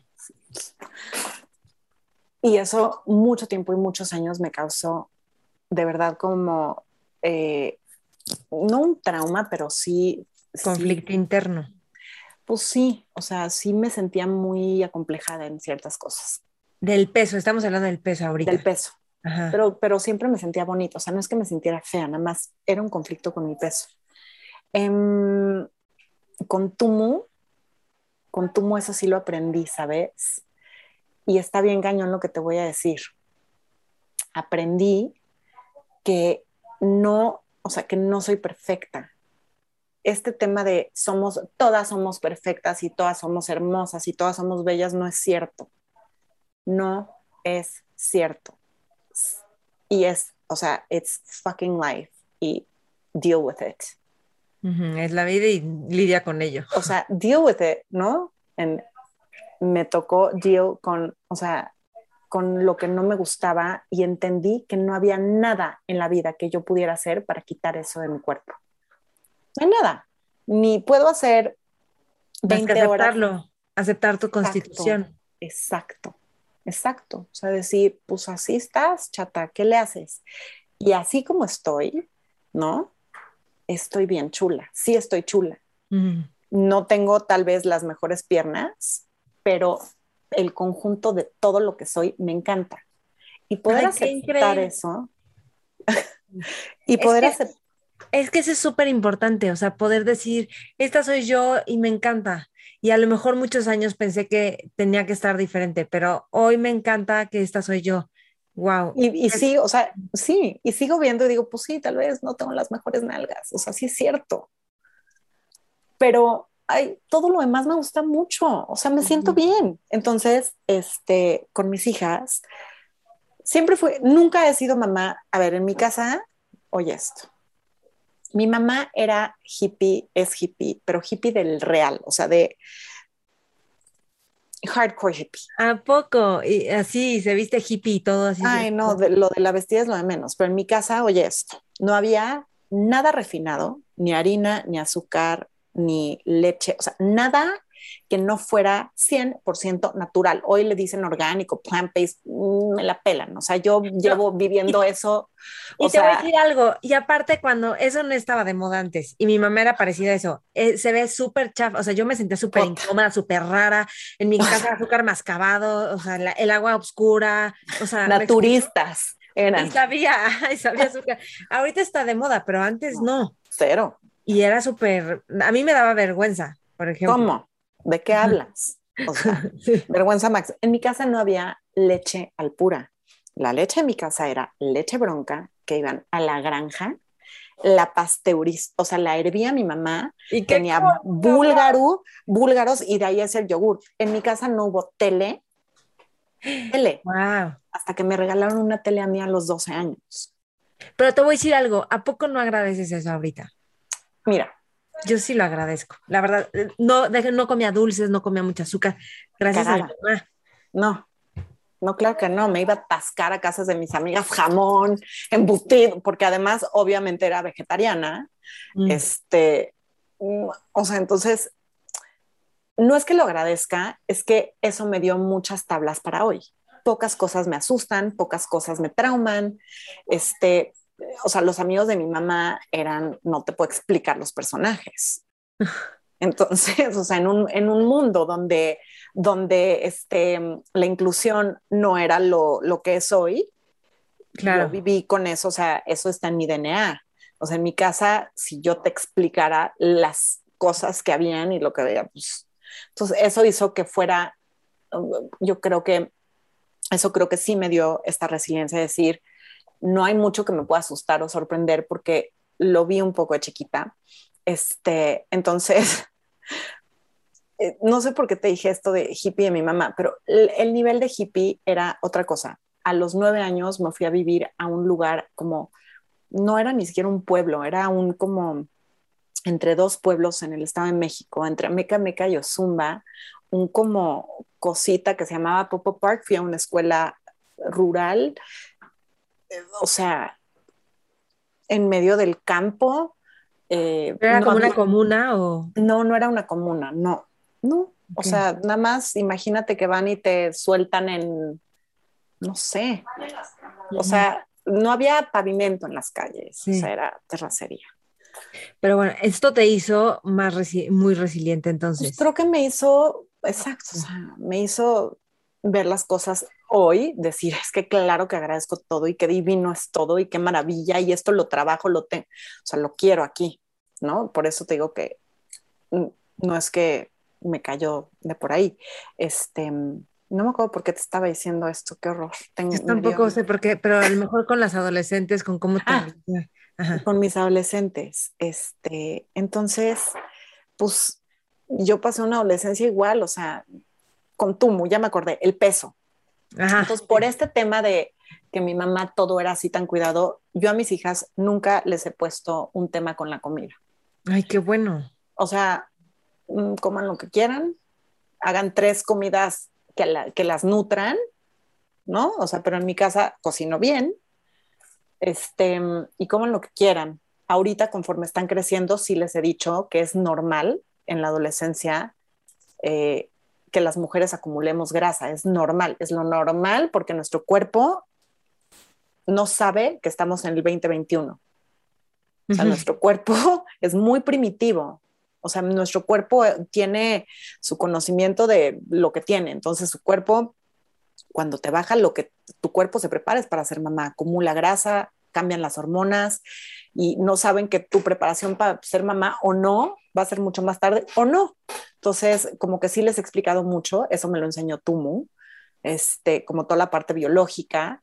Em, y les digo como hagan ejercicio, coman lo que quieran, no, no abusen de nada. Son bien, híjole, si te, o sea, comen muchos dulces y chocolates. No está ahí mi pelea, para nada. Ok. Ok. Este, no. Dime algo, este, de, quiero que me cuentes de tu abuelita, que creo que es así como la persona más, tu abuela, la persona más especial o más importante en tu vida y además la, fue la primera doctora en psicología en México. salió de la de Europa para acá con cinco hijos. Cuéntame de ella, ¿qué has aprendido de ella? Es mi alma gemela. Mi abuela es todo lo que yo te pueda decir que admiro, que amo, mi abuela es lo más especial en este mundo. O sea, lloro porque esta fortaleza, porque claro que pasé momentos muy difíciles en mi vida y en mi adolescencia y así.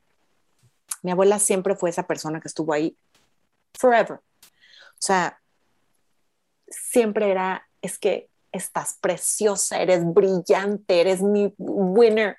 O sea, no hubo nunca, ya sabes, esta persona que siempre cree en ti no matter what. Y yo le decía, pero no es cierto, pero estoy gorda, pero estoy fea, pero soy bien tonta. Y, y ella era así de, te voy a abrazar, te amo, eres lo máximo, eres la luz del mundo. Tener a alguien así en tu vida que cree en ti incondicionalmente cuando tú no estás es lo más cañón. Y entonces mi abuela es esta mujer, es esta mujer que no me la creo, ¿sabes? O sea, nació en Egipto, se fue a Estados Unidos, emigró a Estados Unidos, em, se casó a los 19 años, no se quería casar, ella no quería tener hijos, tuvo cinco hijos, se vino a México y no solo fue la primera doctora en psicología, era brillante, pero trabajaba, fue empresaria, fue emprendedora junto con mi abuelo, en un momento, en una era donde era impensable que una señora con hijos hiciera eso. Y además que la psicología no estaba nada bien vista, ¿no? O sea, antes era de, no digas que vas a terapia porque qué pena, ahorita ya, X. Deja eso, ella era psicóloga, o sea, su empresa era una empresa, o sea, hizo una empresa, no, no es que daba terapia uno a uno, es que hicieron una empresa este, que hoy sigue, el ejemplo que ella me dio y ella siempre me enseñó, siempre ten tu dinero, nunca le pidas a nadie y tú tienes que hacerlo. Y yo le decía, no, grandma, yo quiero un esposo bien rico que me mantenga. Y ella me decía, no, no puede ser eso. Y al final, fíjate cómo todo lo que ella me enseñó estuvo ahí y... y Te lo sembró. No manches, o sea, voy con ella y, y sigue, o sea, le pregunto, le digo a mis hijas, oye, me está costando trabajo esto, me dice qué hacer, es una mujer tan enfocada, inteligente, brillante y es mi ejemplo a seguir y es mi, es, es todo. Tengo una relación muy especial con ella, es una relación muy... Pero a ver, dime algo, tú, que la tienes como más en, en tu día a día, ¿qué ves en ella o qué es lo que hace? que fue tan exitosa, o sea, por un lado como mamá, también en, en ser pionera en esto de la psicología, de de ser empresaria y por qué te guía también, qué es eso que está en ella. No hay que ser mala para ser fuerte. No hay que ser una mujer que aplasta, un hombre, ya sabes, de estos así dominantes para ser fuerte y para ser exitoso. Em, creo que todos los lados de una persona pueden convivir bien bonito. No sin haberme equivocado muchas veces y haber encontrado este balance a lo largo del tiempo, ¿no? O sea, creo que hubieron muchas veces donde fui muy ruda o donde encontrando este balance y, mi abuela creo que tenía eso. Em, siempre me enseñó que la familia era lo más importante, me daba mucha flojera escucharlo, como sé que a mis hijas les da mucha hueva escucharlo también de mí. Sí, pero luego lo van a entender. Pero luego te cae el 20 y dices, es que es cierto, o sea, mi familia es incondicional. ¿no? Esto que dices es que qué padre tener una pareja, un esposo, que, pero es que mi familia es incondicional. Es que...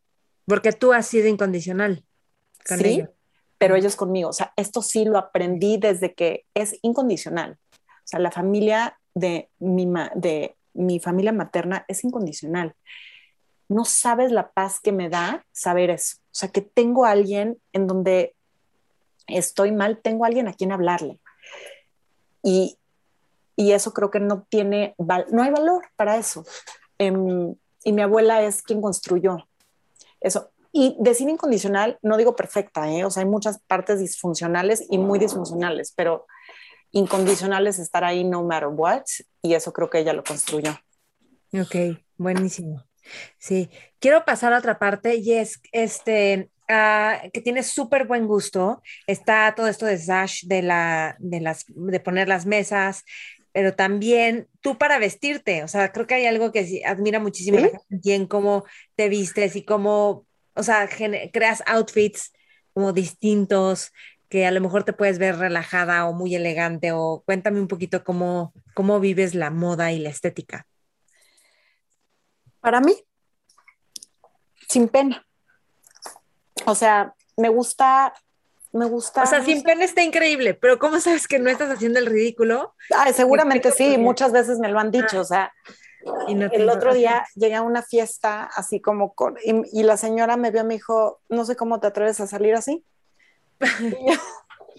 y, yo, y me veo espectacular. O sea, creo que tengo poco, mi socia de Sash se burla mucho de mí, porque me dice, güey, tienes el ego más grande de este mundo, estás loca, o sea, ¿cómo te atreves a decir, a salir toda en animal print y decir, me veo espectacular? Pero es que si me siento así, no tiene absolutamente nada de malo y nos reímos mucho, porque no es que tenga un ego de locura, es que me siento muy bien, o sea, a ver, pero déjame preguntarte algo, porque a mí me ha pasado que me pongo algo que digo, me siento muy bien, pero no sé si en todo el tiempo me voy a sentir tan cómoda con ciertas personas, así, no. Me da igual. Está buenísimo. Me da, me da lo mismo, de verdad, me da, o sea... Pero es un espacio creativo, ¿no? Es como una oportunidad creativa, de, como vestirte, ¿no? Ni siquiera lo veo así porque tengo mis cosas con el mundo de la moda, como que no creas que, o sea, es bien canijo. Este, a ver, híjole, ahí te va Manuel otra vez, qué horror. Manuel me la celebra mucho. Mis novios de antes no les gustaba que fuera, a ver, no se ve mi pelo, pero soy así. Tengo un pelo grande, bueno, chino. Este, y, y estoy como, o sea, tengo, no soy flaquita, tengo todo. Entonces, no me da, o sea, creo que Manuel como que siempre se siente muy orgulloso, o sea, le encanta que me vea bien, le encanta presumir a, cuando me casé, como que me entró un chip de mi abuela paterna, entonces dije, no, yo no puedo ser, porque te digo que siempre he sido coquetona, entonces dije, no, yo ya no puedo ser así, tengo que ser una señora recatada, y un día me sentó Manuel, me dijo, oye, ¿en qué te estás convirtiendo? ¿Qué te pasa con tu suéter hasta acá? Y me dice, yo no me casé, yo quiero a Sarina con la que me casé, ¿no? Y yo, pero es que, ¿cómo? Ya estoy casada, pero yo ya no puedo seguir así. Me dijo, a ver, no, no, yo, o sea, me casé contigo porque amo como eres, no cambies en ser algo que no. Entonces, me gusta sentirme, no sé, me gusta sentirme bien y salgo con lo que se me antoja y me da igual. Pocas veces me he sentido incómoda, este, y creo que muchos como te si estás así, ay, pero estoy bien, pero no estará muy escotado, pero no, me da igual, me lo pongo. Y salgo toda vestida de animal print de pieza a cabeza y me da idéntico. Y creo que eso, no sé, o sea, eso me hace feliz. Te digo, últimamente sí estoy muy, muy plena. Entonces, lo que hago en lo que sea es buscar eso. O sea, si me hace sentir bien, lo voy a hacer. Y cuéntame de Sash, cómo salió, cómo que según yo va súper bien también. Sí. Este, además de la nada, porque todo es e-commerce, todo por internet, o sea, podría nadie comprar, pero bueno, como ya eres harina, ya, y bueno, Manuel, o sea, los dos creo que tienen, pueden darle esa difusión. No sé, mira, no, porque, porque no, o sea, ese es un círculo bien chiquito, ¿no? Siendo bien realista, pues no, o sea, mm, somos conocidos en nuestro círculo y no es un círculo tan grande. Entonces, ve, te voy a contar de Sash porque siento que es una historia bien padre que se pone mejor cada día.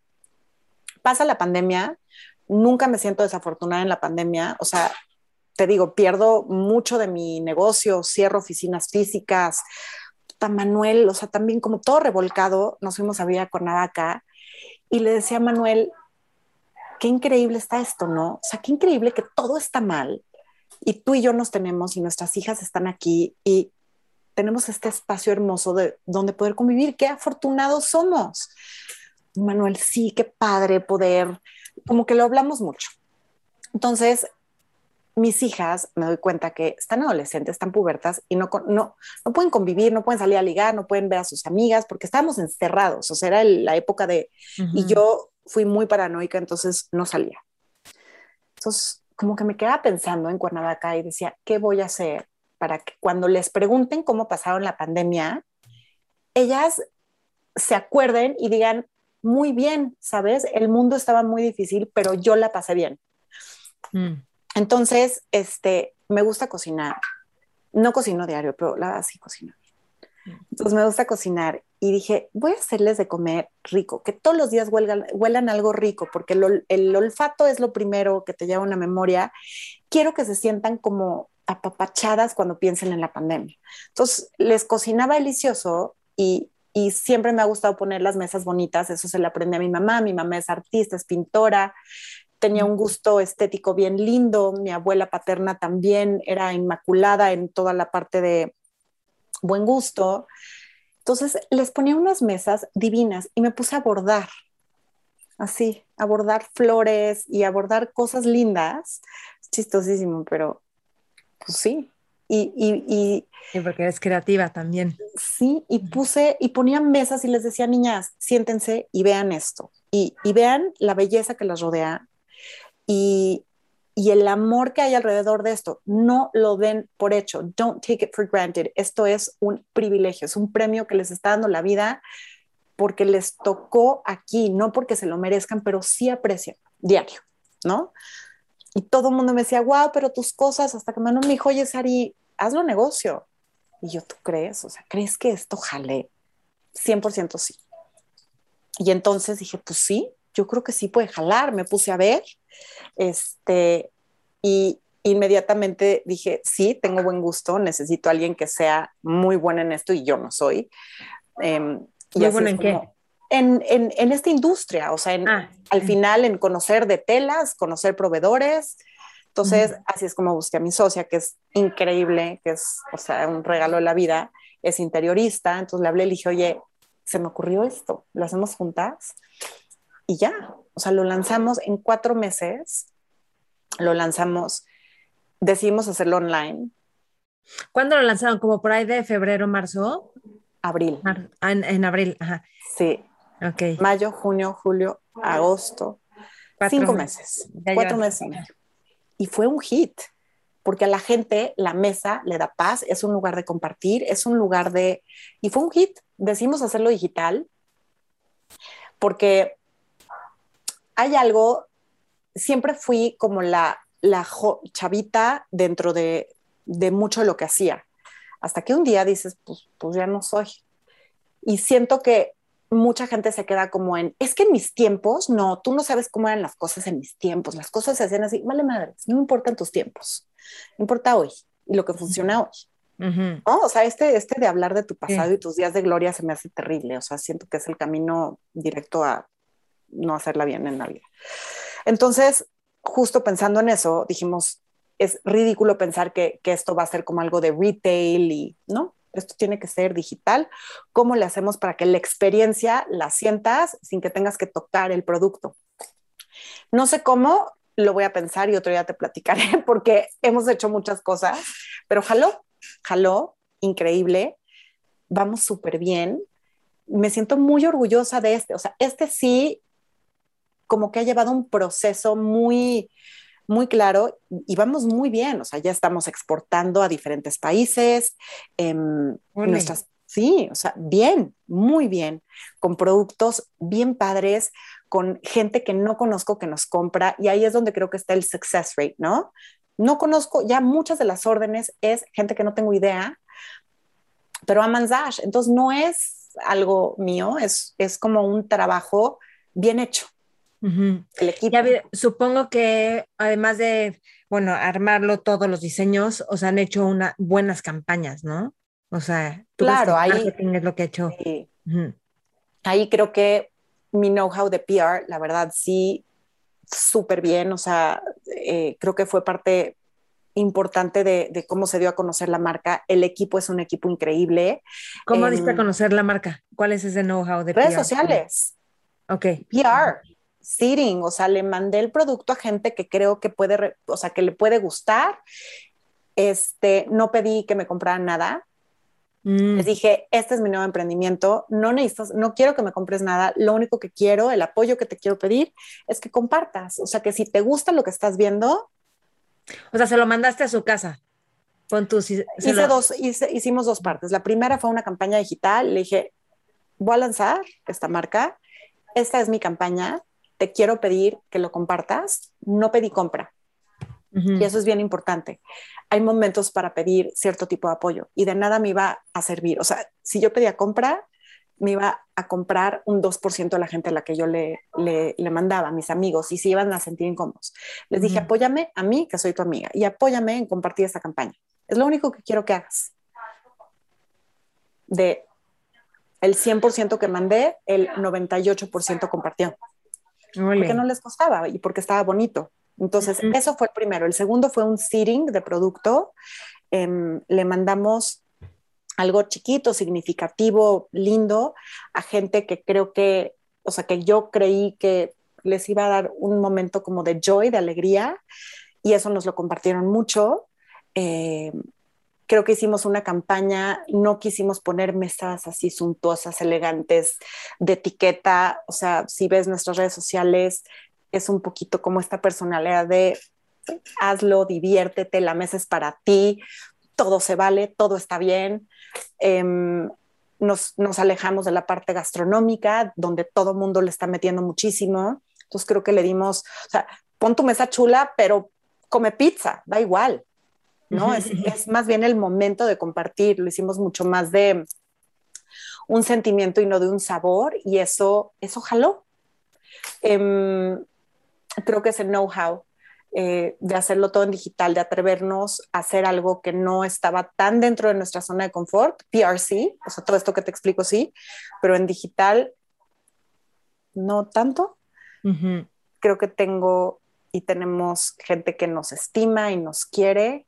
Creo que el producto es bonito y lindo para ver, te da alegría y es muy fácil compartir algo que te da alegría. Totalmente. Pues Ay, qué bueno, da mucho gusto. Gracias. Dime algo, ¿qué te falta por lograr? Mm. Hay algo que admiro de mi tía muchísimo. Linda Shore. De, Linda Shore. Está en Mentores. Y es lo siguiente. Me falta todo. todo. Y te voy a decir por qué. No me gusta, ahorita te estaba hablando de la gente que habla de sus días de gloria como sus mejores momentos. No, no he vivido mi mejor momento. O sea, todo sigue. Todo sigue, todo es nuevo, todo sorprende, todo lo aprendo, todo vuelve a pasar. Nada está logrado aún, en nada, ni en mi matrimonio, ni como mamá, ni como empresaria, ni como emprendedora. todo sigue y todo es grande y todo es para adelante y la escalera solo va para arriba. Es que esto lo no veo como, algo, o sea, te lo escucho y digo qué fácil se escucha y para muchos es como, no, ¿cuándo se va a terminar? No, como que cuándo ya va a haber algo. No termina. Es que, y te quiero decir, no hablo mucho, o sea, te he dicho mis momentos difíciles, si te los dijera estaría llorando, entonces no, no siento que es ese tipo de entrevista. Hay momentos bien duros y momentos cabrones, personales, de pareja, de mamá, de trabajo, de dinero, cabrones que te tiran. Lo que me funciona a mí es como los alcohólicos, solo por hoy. Hoy, hoy voy a, dar todo hoy. Mañana todo se va, puede caer, no sé. No me voy a enfocar en eso, como Scarlett O'Hara. O sea, ahí, ¿no? No hay, no hay eso, no hay mañana, es hoy qué voy a hacer y mañana pensaré cómo resuelvo ese día. Em, todo sigue, la escalera siempre es un paso arriba, pero no veo el final, mm. solo veo lo que sigue no me enfoco en el final porque de verdad creo que estoy viviendo cada día lo mejor que puedo. Y si me enfoco en un final y en todo lo que y en todo lo que tengo que palomear, creo que dejo de vivir esto increíble. Y si hay un plan, o sea, te puedo contar en mm. cada uno de los aspectos de mi vida. Claro que tengo un plan tanto para Dash, para Sweet, para mi matrimonio, para mis hijas, pero, pero mi mejor momento está por llegar y mi mejor momento hasta hoy, neta, es hoy. No, no es positivismo tonto. A veces me oigo hablar y digo, esta pobre loca. No, no, no, no te escucho positivismo tonto. Y dime algo, ¿tienes alguna rutina, algún hábito que te ayude como a mantenerte con esta gratitud, con esta determinación de que sí hay planes, pero no darlo por hecho? De verdad es solo por hoy, o sea, es de hoy lo voy a hacer increíble y si se me dificulta cañón, hoy me, o sea, no importa, me, me caigo, pero mañana me levanto, pase lo que pase. O sea, hoy puede llevarme el tren, pero mañana regreso a donde estaba. Mi rutina y algo que me ayudó a llegar a esto, no soy de meditar, no soy, no tengo nada de esas cosas, ¿no? Em, la forma de agradecer donde lo haces un hábito, y esto lo aprendí, ay, por ahí tengo el libro, where is it? Happier, no está aquí, pero está, happier y sirve. Y se lo dice a mis hijas y te lo juro que sirve. Entonces, agarras un cuaderno que solo se dice, se llama Happy, y todos los días vas a apuntar tres cosas que agradeces, ¿ok? Se vale lo que sea, se vale, obviamente los primeros días agradeces a tu familia, al esposo, a las hijas, whatever. Hay un truco y es que no puedes repetir, nunca. Mm. Entonces, tu agradecimiento se vuelve más puntual y más específico cada día. Entonces, se vale agradecer que hoy tuve esta oportunidad de platicar contigo porque fue algo diferente en mi vida. Se vale que, no sé, que agradezca que hoy, no sé, lo que sea, que no me salió un grano, que no tuve cólicos, que, ¿no? Entonces, empiezas a ver que hay tantas cosas en tu vida que son una un privilegio, que son como algo que no todo mundo tiene, que te haces mucho más consciente de todo lo bonito que te rodea. Incluso terminas agradeciendo cosas que te pasan, que son un golpe, pero que te dan esta fuerza de seguir. Entonces, hoy agradezco que esta amiga me enseñó tal cosa o que este cliente me corrió, ¿no? O que este, lo que sea eso, eso creo que es algo que me sirvió mucho. y pues mi rutina, me levanto todos los días a trabajar, o sea, no hay de que no, no tomo, pero así como a trabajar todos los días como con mis hijas, todos los días, porque lo gozo, lo disfruto, todos los días, no sé, doy como, o sea, estoy ahí, estoy ahí. Aunque no tengas ganas, supongo, o sea, seguramente hay momentos donde dices, no se me antoja, pero voy a estar ahí, no hay de otra. Son pocos los días donde neta no tengo ganas y sí lo digo, digo, oigan, hoy no, o sea, hoy estoy off duty, no me piden nada, no voy a levantarme a hacerles, pero ni me, o sea, no cuenten conmigo. Pero son pocos los días y puedo ser muy honesta, ¿no? O sea, no cuenten conmigo, estoy insoportable y si se me acercan, les va a rugir el león, no se acerquen. Sí. ¿Tienes cinco minutos más? Sí. Ya sé que nos pasamos. Ok, déjame preguntarte algo de en el trabajo que entiendo que eres como súper exigente con que las cosas estén bien hechas. ¿Cómo manejas esto para que suceda?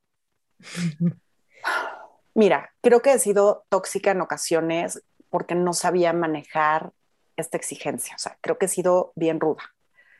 Em, y ya lo he aprendido a manejar mucho mejor al principio, al principio cuando empecé Sweet, le decía Manuel, Manuel, necesito un jefe, por favor, contráctame una directora general de Sweet que me diga qué hacer y yo lo hago porque yo soy muy diligente. Soy, mm. a mí me pones algo y lo hago. No aprendí como a manejar esta, esta responsabilidad de ser como fully responsible de todo. me costó mucho trabajo de llegar, o sea, mucho trabajo de llegar y te digo, creo que era muy dura conmigo obviamente, pero cuando eres dura contigo, mm, si no sabes manejar bien las cosas, creo que eres dura con los demás. Y eso es algo que sí he aprendido y que, o sea, me duele, me pega, que digo, híjole, sí, fui bien dura. Ya no soy tan dura. Manejo muy bien, soy igual de exigente, pero manejo muy bien la presión y el estrés. O sea, ¿cómo lo manejas? O sea, ¿cómo le haces con los equipos, contigo? Entro en slow mode o sea, todo se está cayendo es a ver, pausa. ¿Qué se puede arreglar y qué no? Y lo que no, neta, no hay dónde. O sea, ya no, no le pierdas tiempo. Pero es que, es que no le pierdas tiempo, o sea, no vale la pena. Y eso también viene mucho de Manuel, que llegaba y le decía, yo con ataque pánico, cara paralizada en el hospital, pensando que me iba a morir de una embolia y era ataque de ansiedad, ya sabes. Entonces, o sea, lo tienes que aprender a manejar. Um, con mucha calma, con... O sea, ¿qué es lo peor que puede pasar? Lo peor. Pero, para que haya excelencia, por ejemplo, para que las cosas salgan bien. O sea, puedes decir como, bueno, ya no salió bien, ya no hay de otra, ok, tírenlo. Pero tienes que fomentar que lo siguiente no salga, no tenga esos errores, ¿no? Todo tiene que salir, todo tiene que salir bien, todo tiene que, que todo tiene que llevar su proceso pero hacerlo de la forma correcta, creo que, o sea, creo que todo lleva un proceso, no hay una cosa inmediata. Cuando, cuando cortas cosas, cuando no hay una buena comunicación, cuando no hay un buen seguimiento, creo que es cuando las cosas no salen bien. Este, entonces, me vuelvo sistemática, ahí es donde entra como ya mucho la parte ejecutiva de revisar, de ver cada paso, de ver cada punto, porque sí las cosas tienen que salir bien. En, en, en Zash no es una compra de necesidad, es una compra que haces como por qué bonito está, ¿no? Y cuando vas a, o sea, cuando vas a gastar en algo así, todo lo que te llega tiene que estar perfecto. Y perfecto en un lugar bien bonito. O sea, tú, cuando te llega algo de Zash, buscamos, cuando tú haces el unboxing, huele delicioso, está empacado precioso, es cada detalle cuenta y, y, el diablo está en los detalles. Y eso es algo que aprendes cuando estás en eventos, cuando estás en interiorismo, como mi socia. Entonces, buscamos que esos detalles se cumplan al 100. Mm. Eh, son, son, son las cosas chiquitas. Las grandes, de verdad, si al, por eso te decía, o sea, si algo no grande se va, es que se va cuida los centavos porque los millones se cuidan solos y eso es cierto hasta en todos los detalles. O sea, lo que cuidamos es los detalles para que una cosa bordada esté perfecta, o sea, ¿no? Entonces llevamos todos los procesos, hacemos todas las pruebas, no nos apuramos en salir con cosas que no. Eh, somos sistemáticos y muy enfocados, muy enfocados. Creo que en eso me, me hace falta soltar, soy muy micromanager. ¿No? Porque me gusta estar así. Sarina, si estuvieras en una mesa con jóvenes líderes, emprendedores y emprendedoras, ¿qué les aconsejarías? ¿Qué les aconsejaría?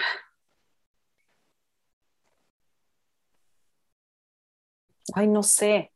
Oye estas preguntas porque nunca sé qué, qué cosa. Y así vas a contestar una y después como, ¿por qué no dije esto? En la noche pensando así, ay, ¿por qué no contesté esto?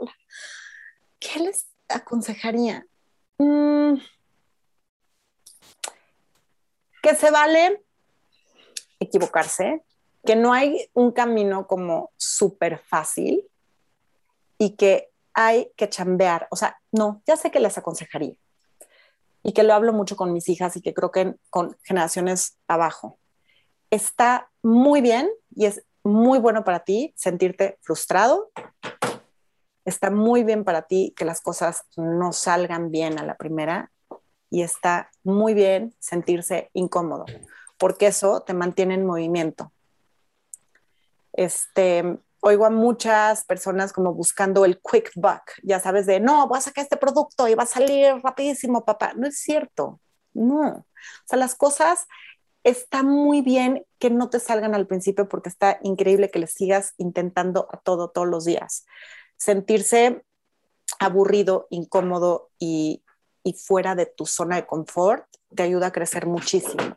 Em, creo que es lo que más hace por ti. Todo lo demás con hard work, con eh, pasión, con consistencia, con disciplina, constancia, va a llegar. Entonces, creo que estaría ahí. Ok, buenísimo. Y una más, una pregunta más. Claro, ¿sí? A ver, de, tú eh, tienes una onda feminista, pero distinto, o sea, como no como peleonera, o ¿cómo, cómo ves tú el feminismo? ¿Qué es lo que tú Por supuesto que sí, porque mi abuela, mi abuela fue feminista pionera Em, o sea, totalmente. Me encanta que se esté empujando tanto hoy esto, que sea un tema tan fuerte. No lo critico de ninguna forma. Tengo una forma probablemente muy, muy personal, muy, no quiero decir distinta, pero sí muy personal de vivir el feminismo. O sea, me encanta ser femenina, me encanta sentirme independiente, me encanta compartir mi vida con alguien donde sé que me hace feliz y no, no me da miedo, no me siento menos decir que mi felicidad sí depende de lo que, de, de a quien tengo cerca no me da nada de miedo ni debilidad decir que he llegado donde estoy gracias a la ayuda y al apoyo de mi esposo, de mi abuela, pero tiene el mismo peso, me explico, no hay un peso de género. Mm. no hay un peso de género. Para nada soy partidaria de, de, pensar que las mujeres podemos llegar solas a algún lugar, porque creo que el mundo no es así, así como los hombres no pueden llegar solos. Eh, me molesta el Día Internacional de la Mujer porque me recuerda que no hemos llegado, me recuerda que cuando celebramos un día así, digo, todavía hay diferencias. Me molesta ver que, este, que todavía hay muchísimas diferencias sociales en cuestión de trabajo, en cuestión de responsabilidad económica. Este, o sea, las mujeres que trabajamos podemos aportar a la casa, pero la responsabilidad de la casa sigue siendo un rol de la mujer y creo que eso es algo que tiene que ir cambiando. Em, pero sí creo que es de la mano con todo mundo y, e inclusión, o sea, real, ¿no? Con los beneficios, o sea, creo que sí necesitamos ciertos, ciertas, ciertos beneficios quienes estamos a cargo de, las casas, ya sean hombres o mujeres, y todavía se sigue separando mucho por género. Entonces, yo creo que el siguiente paso es justamente ver la integración. Em, soy absoluta eh, partidaria de cada cuerpo decide qué hacer sobre él. Eh, nadie tiene por qué opinar sobre mi cuerpo ni mis decisiones que tomo. No tengo derecho a juzgar tampoco sobre nada ahí. Siempre apoyaré a mujeres que decidan sobre ellas lo que quieran, siempre. Este, mis hijas, mujeres que no conozca, creo que la, la sexualidad se ejerce de forma libre. Este, o sea, sí, sí en, esas, en esas cosas las aprendí desde chiquita. Insisto, cuando no era un tema de todo mundo. Entonces, es lo que trato de enseñarles a mis hijas. Este, y ya, o sea, sí, no sé si eso te contestó. Sí, no, no, buenísimo. ¿Algo más que quieras agregar, Sarina? Sí, ¿qué será? Este, primero, gracias, me encantó esta plática contigo. Em, algo que, algo que como todos los días me, recuerdo y hablo mucho con mis hijas sobre la felicidad, es que la felicidad, o sea, creo que hoy todo el mundo está obsesionado con ser feliz y buscar esta felicidad y perseguir la felicidad. Y creo que no es lo que estamos buscando, es, creo que es diferente buscar ser plena, una plenitud, como esta paz de decir, No importa si hoy no soy feliz o si este mes no tengo felicidad, porque pueden haber cosas fuertes en la vida, pero si estoy tranquila con mis decisiones y con quién soy, entonces puedo pensar y puedo decidir de forma mucho más acertada y estar más en paz con todo lo que sucede en mi vida, ¿no? Entonces, eh, iría más como por buscar esta plenitud que está felicidad y perfección. Y regreso otra vez a la comunidad. A la comunidad se vale estar incómodo, se vale estar fuera de tu elemento, es estar bien contigo y, y eso es lo que me gustaría, no sé, que me gustaría comunicar. Padrísimo. Sarina, de veras, mil gracias. Me encantó, me encantó conocerte más y que compartieras todo esto que compartiste de tu vida personal, laboral, de ti como mujer, como mamá, como pareja. Gracias, súper valioso. Ay, no. Y me encantó cuando estábamos platicando que te digo, pero tú que estudiaste y me dices, nada, pero no hay que yo, pero es que esto hay que decirlo, porque la gente cree que si no estudias, o sea, no estudiaste nada, ajá, pero la escuela de la vida, ¿qué? O sea, emprender es así como echarte una maestría con doctorado en seis meses. 100%, y te voy a decir, fui a 13 escuelas. ¿ok? De primaria, 13. O sea, ni siquiera una por año. Este, eso es como, eso sí es un trauma en mi vida. Ahorita ya no, ya te lo puedo decir más así, pero sí es algo que me marcó. Sí es algo que me marcó y si pudiera haber hecho algo diferente, hubiera por eso también estabilidad a mis hijas, obvio, ¿no? Y, e ir a una escuela que les exija que, claro que me dio muchas herramientas, claro que hoy me hizo bien dura y resistente, no, no creo que todo lo que aprendes lo aprendes en una escuela, para nada. Hoy puedo decirte que soy una mujer muy inteligente, pero no lo pensé así siempre. O sea, muchos años me sentí bien tonta, bien boba. ¿Qué es ser una mujer inteligente? Tener la capacidad de ser flexible ante, ante lo que te traen y poder convertirlo en algo que te haga sentir bien, que te genere, que te haga cumplir tus objetivos y tus metas. No todo es económico, no todo es dinero. El éxito, ¿no? Te platicaba de mi mamá. Mi mamá es hippie y mamá es una mujer muy plena y no necesita tantas cosas materiales, pero su vida es increíble. Eso es, eso es ser una mujer inteligente. ¿Dónde está el éxito y la plenitud para ti? Este, yo tengo muy claro qué es lo que quiero y trabajo para ello y me siento muy bien soy inteligente porque sé lo que puedo crear, sé de lo que soy capaz, sé los equipos que puedo juntar, sé lo que puedo mover. Creo que a veces nos dudamos mucho de esa capacidad que tenemos, por supuesto como mujeres, pero creo que también muchos hombres. O sea, creo que este es un tema de nuevo mucho más de sociedad y eh, la inteligencia creo que es ser flexible y aprender a cambiar, reinventarte y seguir caminando.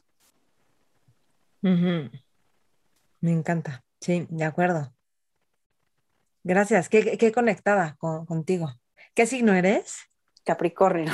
Ah, mira, eres una Capricornio, pues así, machetera. Machetera, machetera y Manuel también. Ah, los dos son Macheteros, chambeadores, vamos para arriba. O sea, esa, esa montaña de la cabra que sube, es cierto, o sea, voy para arriba siempre. Sí, sí, sí, sí, sí, ese es, Capricornio y Saturno es la escalera y hacia arriba. Y sí. Voy para arriba. O sea, Saturno rige Capricornio, sí. ¿Y tienen alguna hija Aries o algo así? Mi mamá es Aries. Tu mamá, claro, es que... Mi hija Hanna, pobre, la amo porque ella es el hijo, está cañona. Manuel y yo somos Capricornio y mi hija Tamara. Y Hanna es cáncer. Ah, es el opuesto, es justo lo opuesto, y más sentimental y sí. Entonces, pero ella lo sensibiliza entonces, o sea, de alguna forma balanceada. y ustedes la llevan Ajá. Sí, pero... sí, te siento cañón, o sea, te conectas muchísimo con lo que vas a decir. O sea, no hablas mental. Me explico. Yo puedo ser muy mental. Eso es increíble. Conectarme. Eso es increíble porque entonces luego se me olvida a dónde iba. pero, este, sí, pero sí somos mocheteros. Sí somos, o sea, sí, soy bien machetera.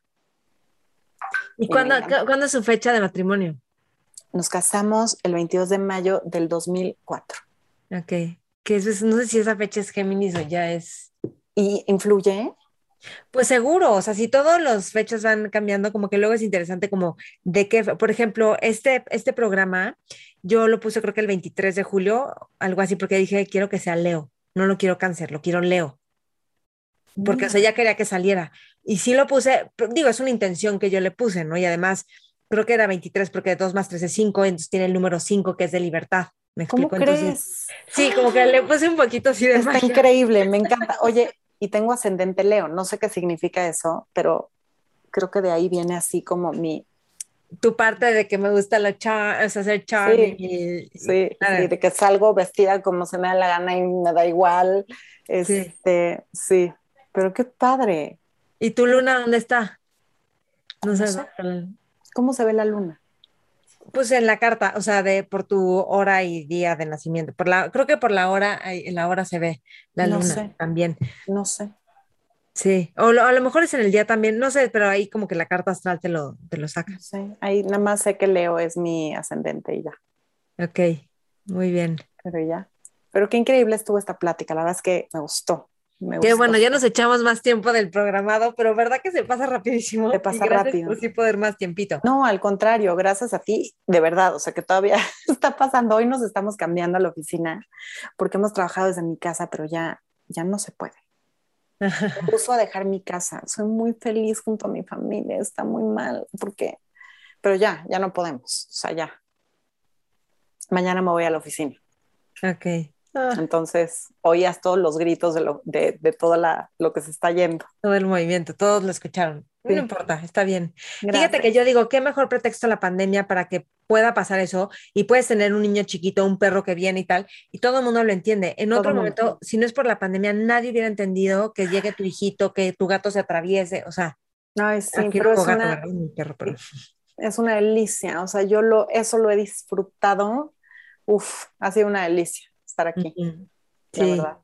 Sarina, gracias. Qué gusto, gracias a ti, de verdad, qué increíble tu forma de platicar, de llevar las cosas.